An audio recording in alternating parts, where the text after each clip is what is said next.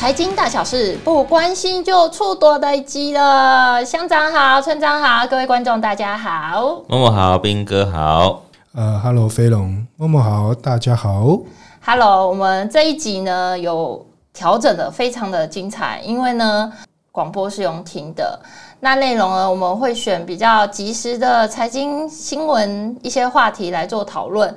当然是上架时间也快了很多，大家尽量都在一周内，我们把它上架。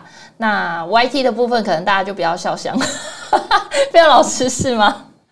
我们的 YT 还在努力的努力的转型中，还在转型中，对，大家期待一下，大家再期待，期待三三个月吧。等一下，YT 要暂停更三个月，好好难过。对啦，其实。真的要转型，真的很不简单。好，那我们回归，就是最近包大人很红，美国的包大人，包尔来了吗？包尔来了吗？每天都来跟你敲敲门这样子。对啊，现在每天都要更新，不然真的会有很大的变化。对，而且他的上个船的接班人是谁？是川普。对，所以于是呢，包大人讲了一句话呢，在那一天，美股崩了一千点。那这则新闻大概就是说，FED 的官员他其实是乐见包尔放鹰，鹰是老鹰的鹰，引爆了美股的大逃杀。那在全球的央行年会呢，他也有说，现在还不到停止或暂停升息的地步，好可怕哦！这句话真的。这句话就是持续的生下去啦，是啊，我不弄死你不行。是啊，所以六页的讲稿那一天，飞扬老师有听到这一则吗？有，全部看完，嗯、全部看完。然后美股呢，在六月中到八月中旬，其实有十七趴的反弹。不过自从那一天包大人又在演讲之后，跌了一千点，然后最近还是有延续，继续跌，对，继续跌。还有在。联准会想要降低通膨的工作尚未成功，目前好像欧洲跟美国通膨还在持续升息，呃，一段时间，所以警告未来的美国经济将面临一些痛苦。哎、欸，台湾跟美国经济是有一些关联的，这样我们会不会痛苦？哦，我们目前还没，可是明年可能会痛苦。我现在就痛苦啦，很多东西就涨价啦。我们的通膨还没有像美国这么夸张。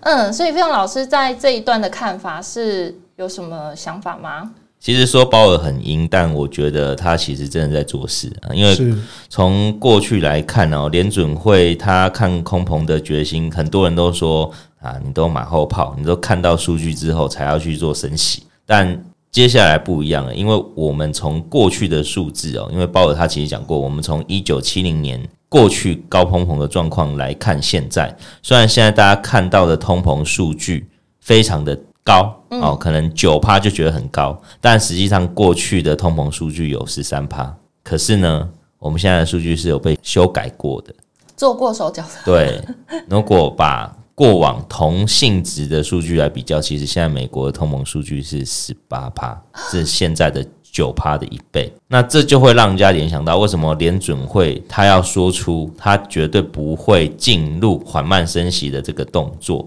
那最主要的原因哦，他必须哦，在这场会议上还有讲到，至少要四 percent 的利率水准，才有办法去对抗现在的一个高通膨。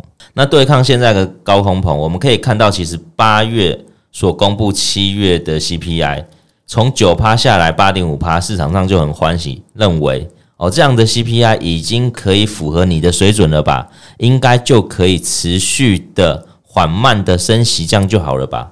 但市场呢，他去跑了这个结果出来，才发现联准会这样的一个升息幅度，尽可能让现在的九趴的 CPI 只下降到六 percent。嗯，所以这离联准会想要说的两趴是相当遥远的。是，还有差了四趴。对，还有差了四趴。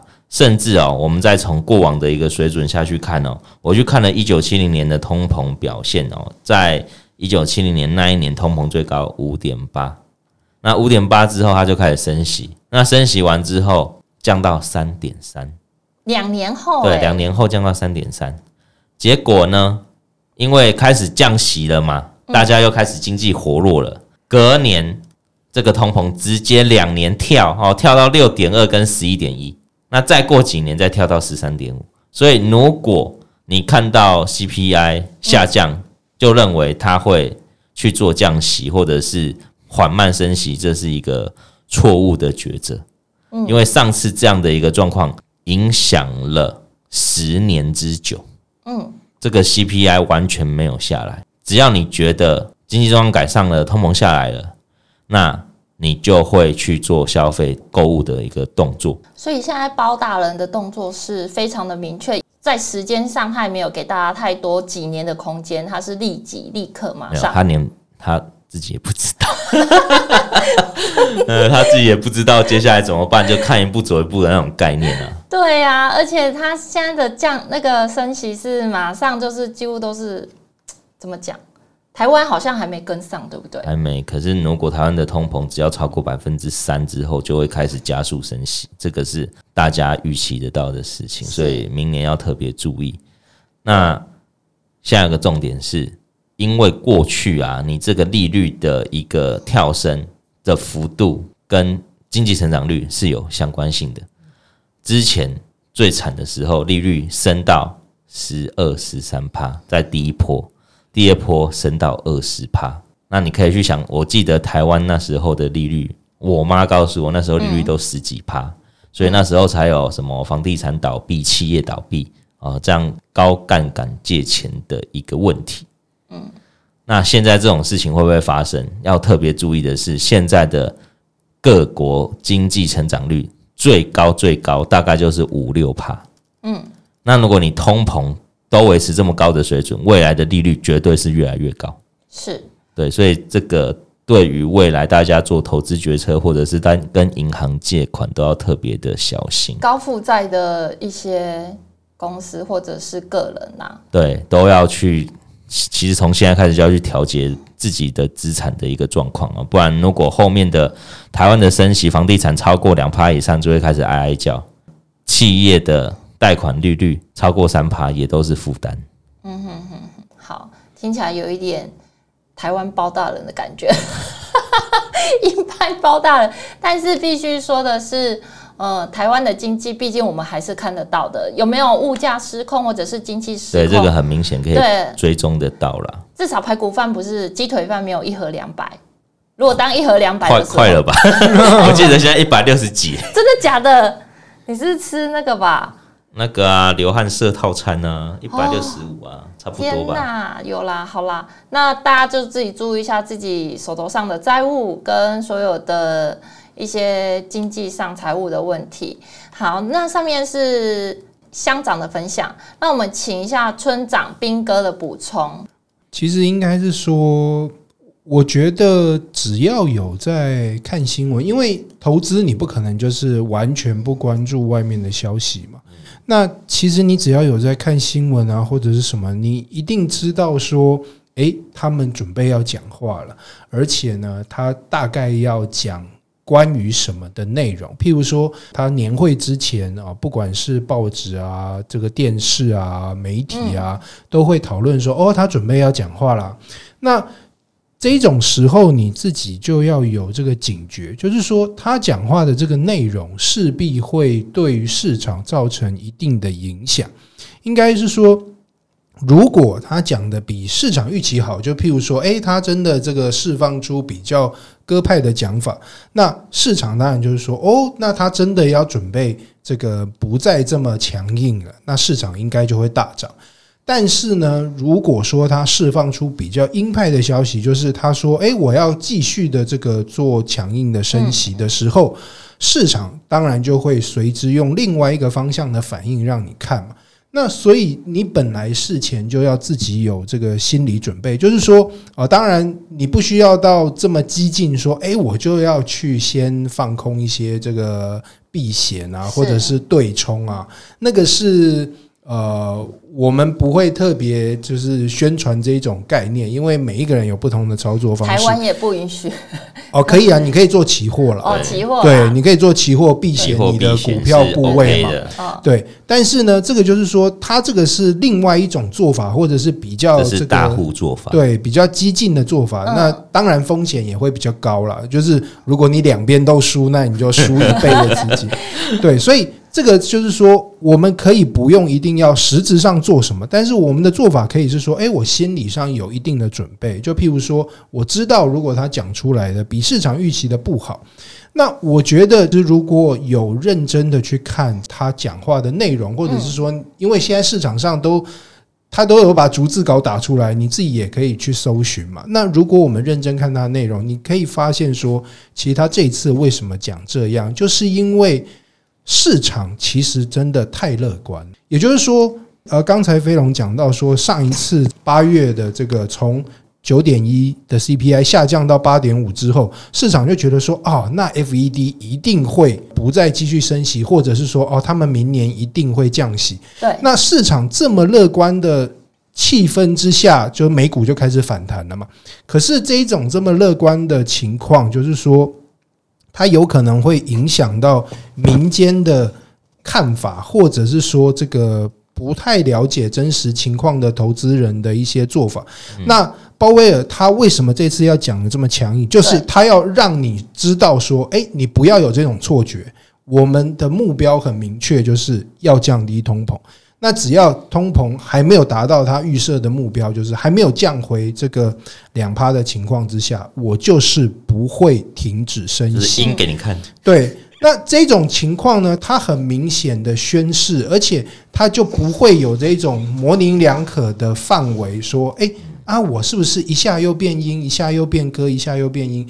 那这个也是一个程度的好事，就是说。你就不要有这个侥幸的心理，你就不要有说啊，他是不是会马上又转成这个歌派的做法？这个对我们的投资就会产生一定程度的影响。至少就是从今年下半年到这个明年，大概这种一年多两年的时间，都会有一个比较明确的方向，就是美国的市场可能不会太好，因为他们就是要持续的升息嘛。那你在这一种就是美国市场。不会持续好的时候，那相对应之下，台股的市场，你说，诶，我要自己独强，嗯，我觉得这个不能说没有可能，但是至少你要把这个可能性调低。那你在配置自己，或者是你在呃跟动自己的投资策略的时候，就要有相对应的做法。所以我觉得这个是说，大家要习惯的去。平常累积就是你要看新闻，因为呃，有些人说啊，新闻都是落后消息，但是其实也不能这样讲，因为如果你都不看新闻，你都不思考新闻会带来什么样的效应，那你的这个投资的策略或逻辑，就是因为你不可能自己一个人对抗整个市场，所以你一定要了解说市场可能会有什么样的反应。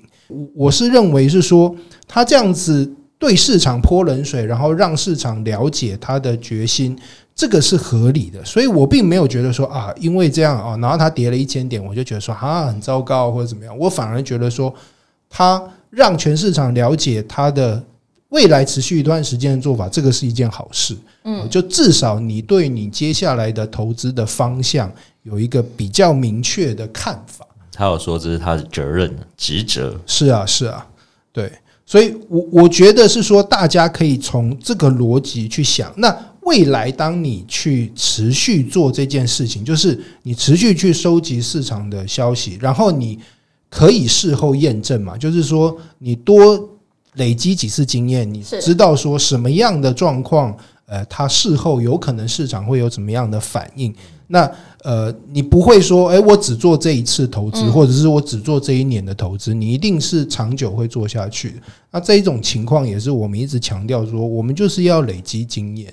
那你累积的经验之后，未来你遇到同样类似的状况，你就可以比较直觉的反映出来说，哦，上一次会是这样，那这一次有可能有差不多的状况。上次一千点，这次也大概一千点，就哎呀习惯了啦，哎呀包大人出出来就差不多啦，一千一千呐，两千啊，差不多差不多了，三千没有三千吧？诶诶，要不一定啊，要看它指数多少啊，对不对？要那个比例的话，搞不好会有三千有一点时间，三千就三千可能是十趴哦，对，一次跌十趴。有会有？点可怕，有点可怕，有点可怕哦。哦，所以大家知道，就一两千点都正常，三千就好像不太对了哦。一两千点才三趴五趴，对好像还好，十趴是熔断哎。对啊，好啦，那大家就是一样，因为乡长跟村长的分享，就是一个投资经验很重要，一个就是注意所有的那个美国升息时段或者是重要时辰。那另外我这边再补充一点，嗯、好，好，那对于未来的。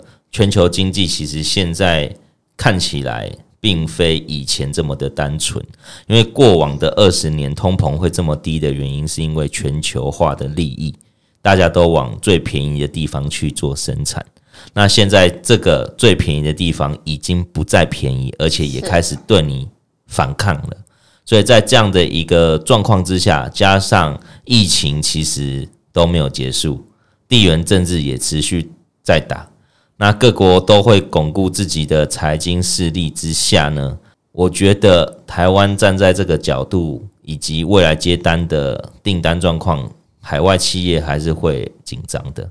所以后面有人说，台积电可能必须要把一些订单分出来，甚至他就是要直接跟那个国家合作，他才能化解这样的一个疑虑。嗯，那另外的部分就是这几年大家一直想要往绿能 ESG 的一个发展，这个发展只会增加生产的成本，所以生产成本不在便宜之下，也没有区域化或者是全球化的生产能力，通膨要下来其实真的不容易。好，所以大家要特别去思考哪些公司它有去做区域生产分散的可能性。那这个都会增加企业的投资成本，也会影响到它后续的经营绩效。好的，谢谢乡长的最后结论。那也谢谢村长的分享。那我有个感慨，就是鸡腿便当回不去八十五了。好啦，那呃，这集到这边。那最近有一个九一七的存股炼金班。这个非常难得，如果是粉丝，应该也都报的差不多了。那记得那一天，就是如果说你身体有一些状况的话，那就在家看线上啦。那如果说你的身体还 OK，然后。呃，我们就是欢迎你来实体，因为实体的验售名额好像只剩下三个吧，因为我们有人数控管这样子。好，那我们就九一七见，请记得给我们五星评分喽，拜拜，拜拜，拜拜。